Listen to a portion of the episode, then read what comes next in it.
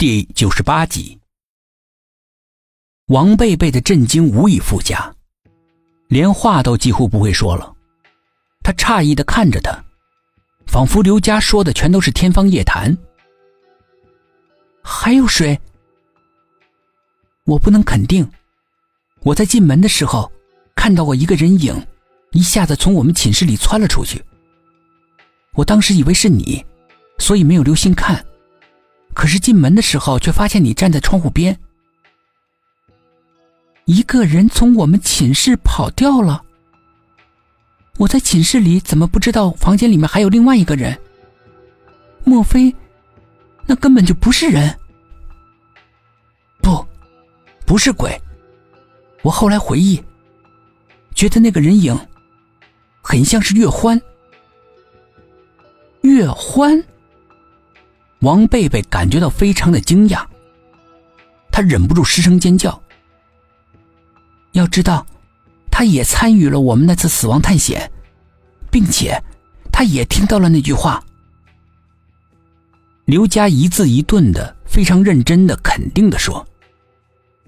空气在不知不觉中变得凝重了起来，而且，我刚才看到他在跟踪你。王贝贝一听，不禁哆嗦了一下。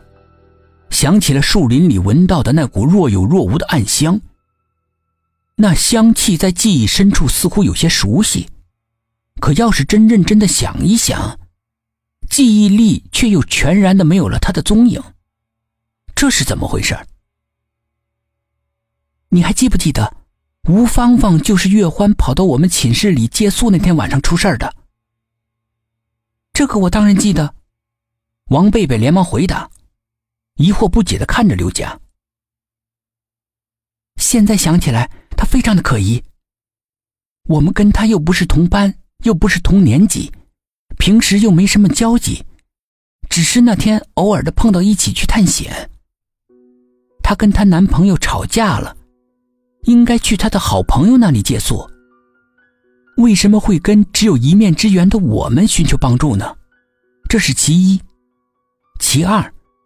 吴芳芳上厕所，直到出事的那段时间，她也不在寝室里。她去哪儿了？好像没有人知道。你怀疑是吴芳芳杀的她？刘佳佳点点头。越分析越觉得太可疑。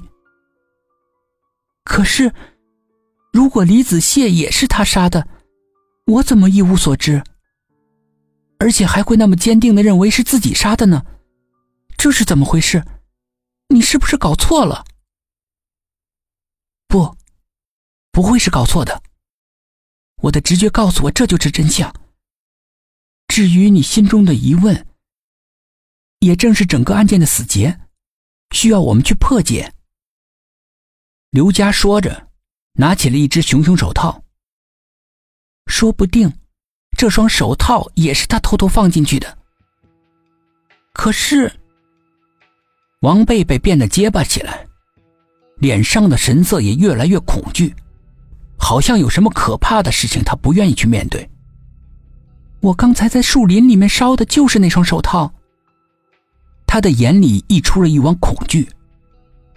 刘佳一听像被施了魔法一样，半张着嘴僵在原地。会不会他又重新买了一双，特意来吓唬你呢？说到这里。他突然变得急切了起来，像是掉到水里的人想急于抓住一根救命的木头一样。你快认认，是不是你那双？王贝贝明知这完全不可能，即使是凶手真是月环，他也不可能知道他会把手套烧掉而事先准备好一双。好吧，那就算是想到这一点，在酷热难当的盛夏。他又能上哪儿去买一双一模一样的冬天戴的棉手套呢？尽管他心里面觉得没有可能，他还是心惊胆战的拿起来确认。没错，就是自己刚刚烧掉的那双。